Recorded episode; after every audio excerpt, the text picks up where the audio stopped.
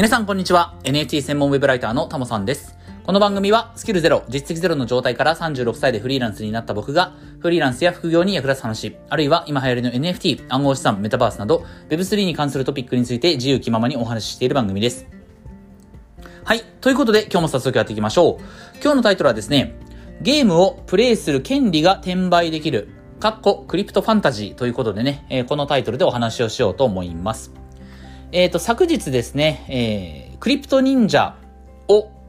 利用したまあ、クリプト忍者はその自由に商用利用が可能な IP ということなんで、えー、そのクリプト忍者のまあ二次創作っていうことになると思うんですけど、クリプト忍者を題材に、えー、作った RPG ですね、えー、NFT を用いたゲーム、クリプトファンタジーが、まあ、リリースされたというか、リリースされたっていうのかな、あの、要はクリプトファンタジーというゲームがあるんですけれども、このゲームは NFT を持ってないとプレイすることができないんですね。えー、それ専用の、このゲームをプレイするための NFT を、えー、購入しなきゃいけない。で、その販売、リリースが、初期のリリースミントが、え昨日行われて、えっ、ー、と、今日の8時ぐらいまでかな、えー、今日の夜の8時までミントが可能だと思うんですけれども、えっ、ー、と、僕はアローリストを獲得できなかったので、まあ、一旦プレイしなくてもいいかなと、ちょっと諦めてたんですが、まあ、今日なんとなく朝、え、オープンシーで価格を見てると、えっ、ー、と、フロア価格が0.13ぐらいだったんですね。0.13イーサ。で、初期のミントの価格が0.1イーサなので、まあ、それよりちょっと上乗せされたくらいか、と、えー、いうことが分かったので、まあ、もちろんこの後ね、価格がどうなるか分かりませんけれども、あのー1日経ってね、あの、昨日ミントで、えー、まあ、一、この1日の間に、まあ、0.1イーサ、その、一時、一時流通、一時流通じゃねえや、まあ、一時の初期販売と同じ価格までね、フロア価格が下がったこともあったので、まあ、もうちょっと安く買えた瞬間もあったかもしれないけれども、まあ、そうは言ってもね、まあ、0.13イーサぐらいだったら買ってもいいかなと思って、えー、NFT を購入しました。はい、 OpenSea でね、今朝1点 NFT を購入したので、えー、 Crypto Fantasy は僕自身、いつでもプレイできる状態になってます。はい。で、この Crypto Fantasy は、えー、ゲームプレイのために NFT が必要なんですけれども、まあ、いわゆるね、あの NFT ゲームが注目を集める要素である、 Play to Earn。要は NFT を用いて、えー、ゲームをプレイして暗号資産を稼ぐっていうね、その要素は入ってないので、別に今のところ、あこのゲームをプレイすることによってお金を稼ぐことができる、暗号資産を獲得できるっていうわけではないです。シンプルに、えー、この NFT ゲームをプレイするために、NFT が必要だというだけなんですよね。うん、ゲームのプレイする権利、プレイ権が NFT として販売されているということになってますと。はい。で、えっ、ー、と、買ったもののですね、僕自身このクリプトファンタジーをプレイするための NFT を購入したものの、まあ多分今日やらないと思うし、明日も多分やらないと思うんですよね。えー、まあゲームにせよね、あの本にせよ、まあ積んどくとか積みゲーとかいう言葉がありますけれども、多分ね、僕このクリプトファンタジーはまあすぐにはあんまりプレイできない、しないんじゃないかなっていうふうに思ってます。別にこれはやりたくないわけじゃなくて、まあゲームプレイするのもね、なんだかんだ大変じゃないですか。僕、任天堂スイッチの、あの、SD カードにもね、えー購入したけれども未プレイっていうゲームが山ほどあるんですけれども、なんかね、こう、任天堂のストアで、えー、セールやってる時にね、とりあえず買って、えー、結局プレイしないまま放置してるっていうゲームがたくさんありますけれども、まあそんな人いっぱいいると思うんですよね。うん、ゲームは、あの、積みゲーにいつの間にかなってしまってると。本もね、あの、紙の本も Kindle の本も買ったものの読んでないっていうものがあったりしますけれども、まあクリプトファンタジーも今日、まあやっぱり、体験はしておきたいので、早くね、プレイしたいなと思いますが、まあ今日明日すぐにちょっとプレイできるかどうかわかんないので、まあ、ぼちぼちね、時間ができたらプレイしようとは思いますけれども、まあ、えー、そんな感じですと。なので、えっ、ー、と、このゲームを実際にプレイした感想とかはね、僕はまだお話できないんですが、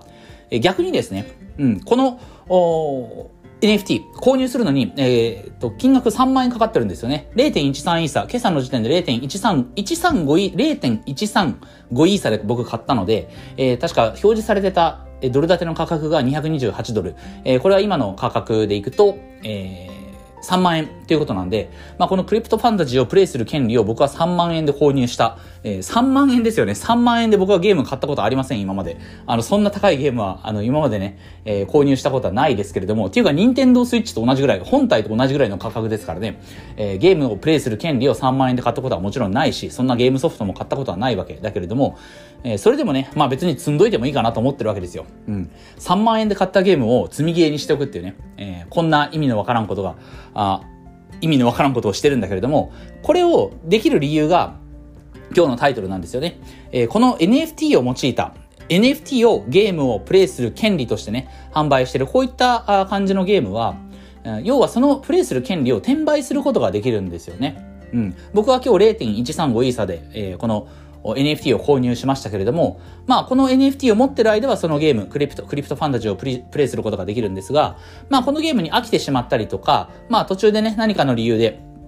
まあもうプレイしなくていいやと思った時、もしかするとこのままプレイしないままね、積みゲーのまま、えー、そのプレイする権利を手放すことだってあるかもしれない。うん。で、まあ3万円という大きな金、割とね、大きな金額をつぎ込んで、えー、これを買って、なおかつ、えー、今日すぐにプレイすることもせず、明日もおそらくプレイせず放置することができるのは転売することができるからなんですけれども、これは今までのゲームだと、これありえなかったわけですよね。あのいわゆるそのソフトを購入しなきゃいけない。これは物理的なソフトだったりとか、まあダウンロード型のソフトもありますけれども、えー、そういったソフトは今までは転売することができなかった。もちろんあの物理のソフトはメルカリとかね、あのいろんなプラットフォームを使うことによって転売すること自体は可能だけれども、まあそれって全く別のプラットフォーム、あの、任天堂が、例えば販売してるポケモンね、ポケモンのスカーレット・バイオレットとかを、えー、リアルのやつをね、購入した。でもそれは、えー、それを販売するようなプラットフォームである、またメルカリに、えー、登録をしてメルカリを使わなきゃいけないわけじゃないですか。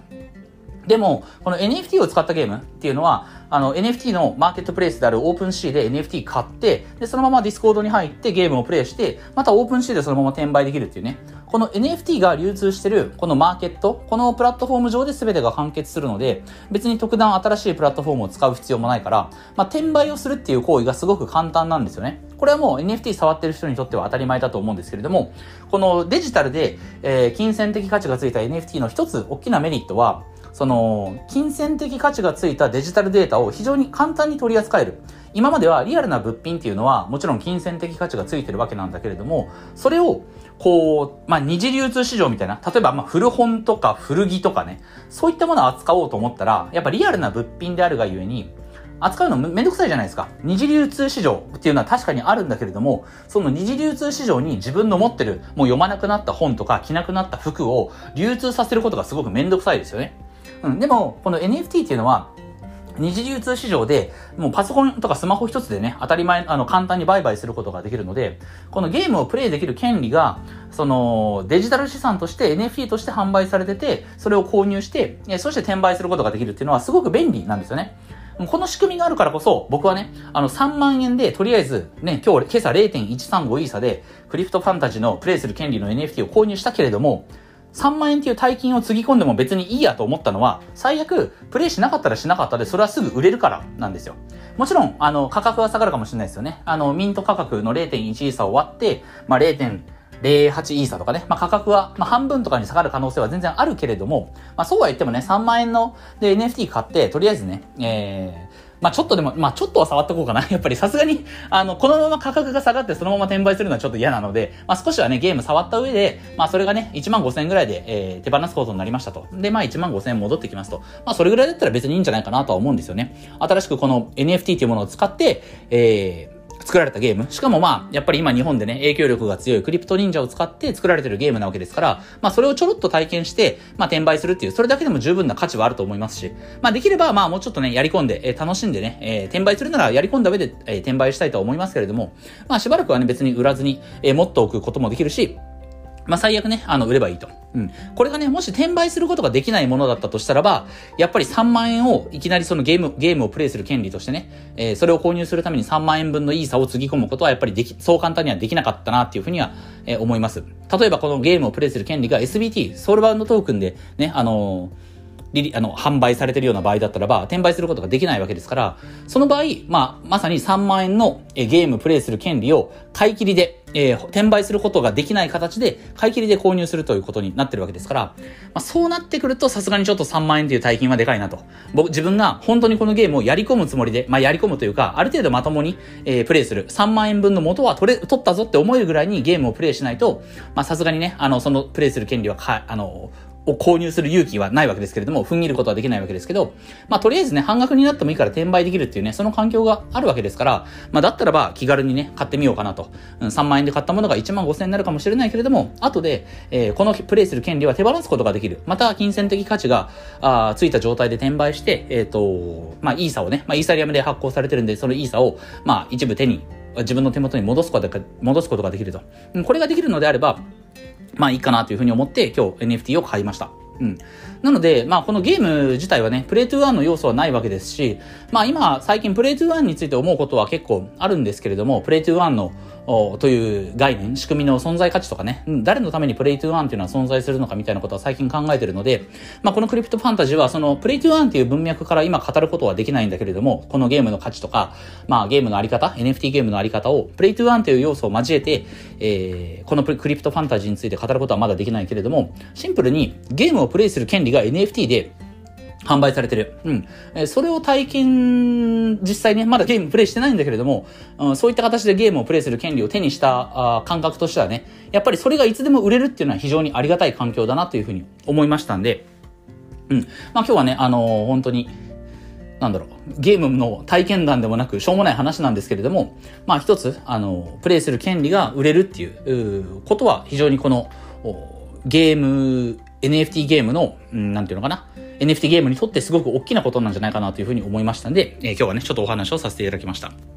はい。まあね、あんまり中身のない話、あの、転売できることはなんかお気楽に、あ転売できることはお気楽だよっていう話をしただけなんですけれども、まあ今日はね、ちょっと、うん、なんかね、あの、すごい疲れてるんですよ。うん、この後また仕事しなきゃいけないんですけれども、妙にね、今日は朝からずっと眠いので、うん、なんかね、あの、プレイトゥーアンのことを真剣に考えてお話ししようかなとは思ったんですけど、ちょっとその余力がなかったんでね、あの、サクッと、えー、クリプトファンタジーの NFT を買ったことについて、えー、買って、えー、気づいたことについてお話をさせていただきました。